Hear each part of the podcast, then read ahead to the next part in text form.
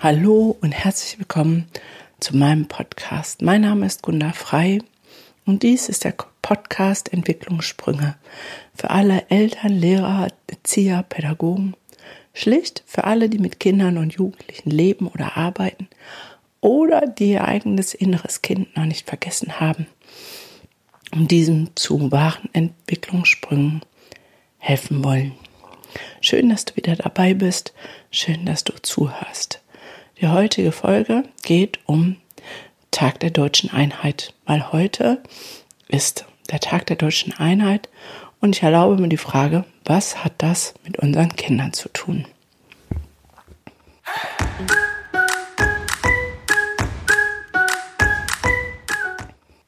Und bevor du dich wunderst, warum meine Stimme heute so komisch oder anders ist, ich liege seit vier Tagen flach mit einer Grippe und habe die Podcastaufnahme immer vor mir hergeschoben. Und da es nicht besser wird, denke ich, gibt's halt eine Podcast-Folge mit Kratzestimme. Ähm, die Gedanken sind die gleichen und Grippe lässt sich ja über Podcast ein Glück nicht übertragen. Tag der deutschen Einheit. Heute feiern wir Tag der deutschen Einheit. Und für mich ist die erste Frage, wer feiert das denn wirklich? Also sind wir nicht alle einfach nur froh, dass es einen Feiertag gibt, der diesmal auch ein bisschen charmant liegt, zumindest für die meisten Schüler, mit einem Brückentag, ähm, wo man vielleicht eine Kurzreise machen kann oder einfach heute nur ausschlafen, ausschnauben ähm, und sein kann. Wer feiert denn den Tag der deutschen Einheit wirklich? Das ist für mich so eine spannende Frage. Klar kommen jetzt die Stimmen, na, klar sind wir froh darüber, dass es kein geteiltes Deutschland mehr gibt und dass die Grenzen aufgehoben sind. Ähm, war auch öfter in Berlin und als wir von Berlin zurückgefahren sind, dann war auch, ach guck mal, hier war Grenze und da war das und da war das. Aber sind die Grenzen wirklich aufgehoben? Weil die äußeren Grenzen sind das eine, aber die inneren Grenzen sind das andere. Und unsere inneren Grenzen sind so oft mit ähm, Beurteilungen in Schubladen stecken, in Kategorien stecken, ähm, verbunden, dass ich befürchte, dass die eigentlichen Grenzen noch nicht aufgehoben sind. Die sind nämlich in unserem Kopf. Und das fängt bei uns an. Unsere Kinder, die sind erstmal grenzenlos die kategorisieren nicht in Deutsche und in Ausländer oder in äh, Ossis und Wessis oder in Schwarze und Weiße. Für die sind erstmal alles Menschen. Vielleicht sind sie mal verwirrt, wenn sie zum ersten Mal so einen richtig schwarzen Menschen sehen. Aber ähm, die haben da keine Bewertung. Die Bewertung machen wir Erwachsenen. Und wir Erwachsenen geben unsere Bewertung an unsere Kinder weiter. Und dann übernehmen unsere Kinder unsere Bewertung. Somit ist für mich der Tag der deutschen Einheit eigentlich ein Tag geworden, wo ich sage, ey, haltet mal inne. Wir haben eine Mauer niedergerissen und was richtig gut ist, dass wir die niedergerissen haben und haben unser Deutschland wieder zusammengeführt. Aber unsere Bewertungen im Kopf, die sind immer noch da. Vielleicht nicht mehr so viel in Ossis und Wessis, aber leider auch immer noch, aber in ganz vielerlei anderer Hinsicht. Mein Pflegesohn hat einen schwarzen Vater, so viel ist klar, aufgrund seiner eigenen Hautfarbe, aber wir wissen nicht woher. Und dann haben wir einen Gentest gemacht. Und weil ich dachte, man, machen wir halt als ganze Familie einen Gentest. Dann habe ich auch einen gemacht und mein großer Sohn auch. Ich weiß nicht, ob ich das sogar schon in einer anderen Podcast-Folge erwähnt habe, aber hier passt es nochmal so gut. Weil was dabei rausgekommen ist, ist, dass ähm, ja ganz viel Afrikaner in meinem kurzen wohnt. Viel Westafrikaner, 5% Nigerianer. Ähm, aber er hat so ungefähr, trägt er 20 Nationen in sich und nicht ein Prozent Westeuropäer, nicht ein Prozent. Und doch ist er einfach Deutscher nach unserer Klassifikation. auch wenn er nicht so aussieht. Mein Großer, ähm, der hat ganz viel Nord nordeuropäisches Blut. Also das ist mehr so ein Lette, Balte. Ähm, und ich habe sogar 0,9 Prozent Indianerblut. Das habe ich mir gemerkt, das fand ich cool. Und ähm, England ist auch ein großer Teil.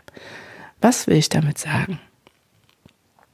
Es gab mal so einen netten kleinen Werbespot, wo ähm, Menschen gefragt wurden, welche in Anführungszeichen Nationen sie überhaupt nicht leiden können. Und dann haben die sich so, ah, die Deutschen oder die Engländer oder die Franzosen, haben das so gesagt. Das wird auch in Amerika gerne gemacht. Und danach wurden diese Menschen aufgefordert, einen Test, einen Abstammungstest zu machen. Es geht ganz einfach, Wattestäbchen im Mund. Computer, die rechnen das aus. Ähm, anhand der DNA. Ja, und es war sehr spannend, weil festgestellt haben, die Nationen, die sie so verabscheuen, tragen sie in sich großenteils. Und da waren auch dann auf einmal Cousins in diesem Testpool, äh, die waren sogar verwandt. Was will ich damit sagen? Die Grenzen, die eigentlichen Grenzen, die uns die Schwierigkeit machen, sind die in unserem Kopf. Vom Grundsatz her sind wir nicht nur ein Deutschland, sondern weltweit eine Nation, weil wir alle der gleichen Abstammung sind, der Abstammung Mensch. Und wir begrenzen in unserem Kopf uns selber und geben diese Begrenzung leider auch weiter. Und das ist mir so ein großes Anliegen, dass wir uns darüber immer mehr bewusst werden, dass wir ja unsere Begrenzung so eins zu eins an unsere Kinder weitergeben. Und unsere Begrenzung ist eine Form von Bewertung. Wir bewerten, hört man schon mal in den Medien, alle Ausländer sind Gewalttäter. Ja, was ein Scheiß. Es gibt auch ganz viele deutsche Gewalttäter. Oder ähm, die, keine Ahnung, die ausländischen Kinder nehmen unseren Kindern die Chancen. Was ein Scheiß. Es gibt auch genug deutsche Kinder, die anderen Kindern die Chancen nehmen. Und es ist nicht eher unser System, was nicht darauf ausgerichtet ist, ähm, liebevoll auf Kinder überhaupt einzugehen. Ja, und da bin ich mir bewusst, auch das ist eine Bewertung. Aber ist es wirklich eine Bewertung? An manchen Stellen sage ich, es ist eher eine Beobachtung. Ich beobachte lieber, als dass ich bewerte.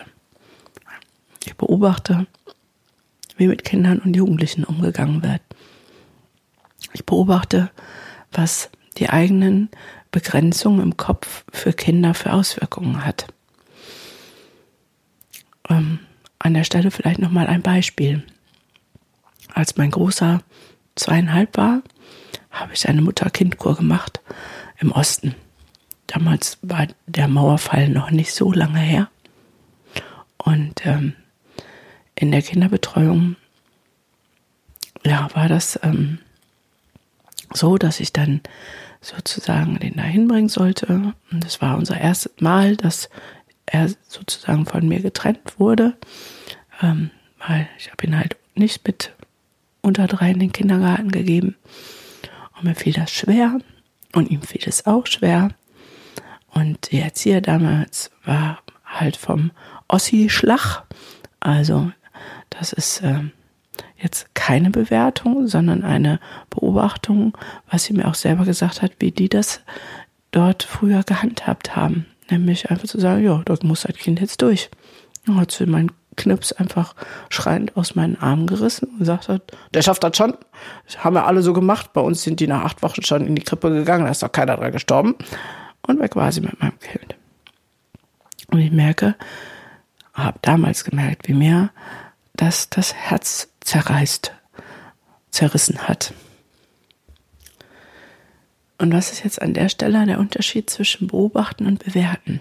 Bewerten würde sagen, die macht das guckt total falsch und gut, dass sozusagen ähm, der Ossi-Staat mit seinen Erziehungsmethoden jetzt nicht weiter durchgekommen ist. Aber das steht mir gar nicht zu, das zu bewerten. Ich kann das beobachten und sagen, für mich war das damals nicht die richtige Herangehensweise und ich möchte es anders machen. Bewerten hat meistens was Negatives, dass ich in eine Schublade stecke. Ich kann aber beobachten und sehen, dass das Kindern nicht gut tut, wenn sie so behandelt werden. Und da beobachte ich leider ganz viel in unserem Schulsystem, ähm, auch schon in den Kindergärten.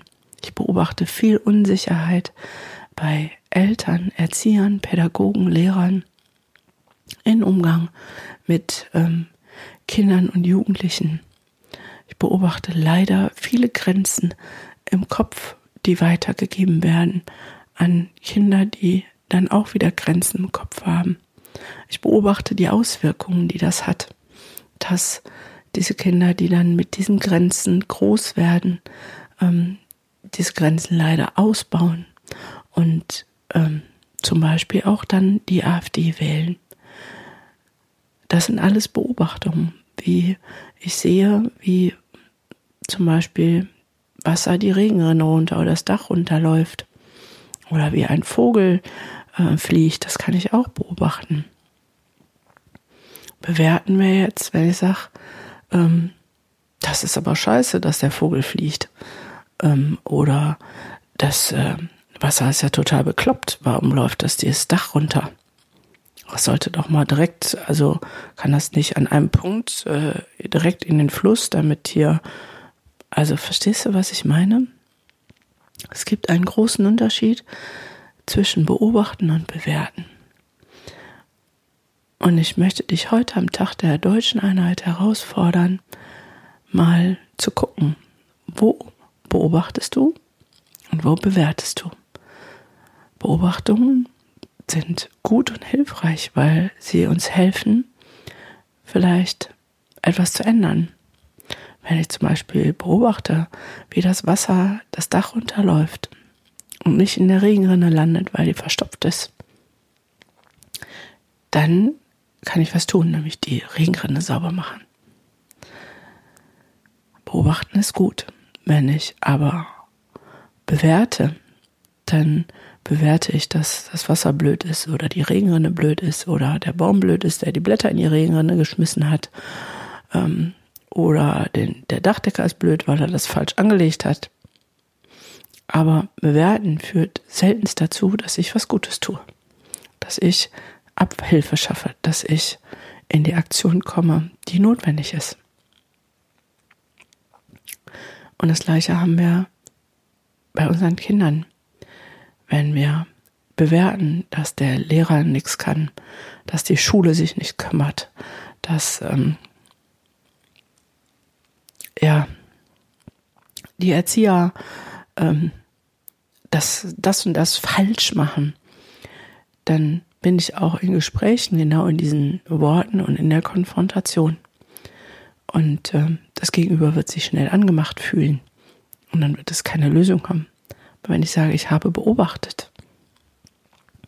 Ich habe beobachtet, wie das und das passiert ist. Oder ich beobachte meinen Sohn, wie der ähm, immer, wenn es um ihr Fach geht, ganz zerknirscht ist. Ähm, dann hat es direkt einen, einen anderen Wert und ich kann ins Gespräch kommen und ich kann nach Lösungen suchen und streben und sie angehen. Also, sei doch mal mutig, wie immer. Kommt dieser Ausspruch oder sehr oft in meinem Podcast, dass du dich selbst hinterfragst, dass du mal überlegst, wo beobachtest du und hast damit Freiraum für Lösungen und lebst deinen Kindern oder den Kindern, mit denen du arbeitest, ähm, diesen Freiraum vor und wo bewertest du, steckst in Schubladen, wo keiner mehr rauskommt.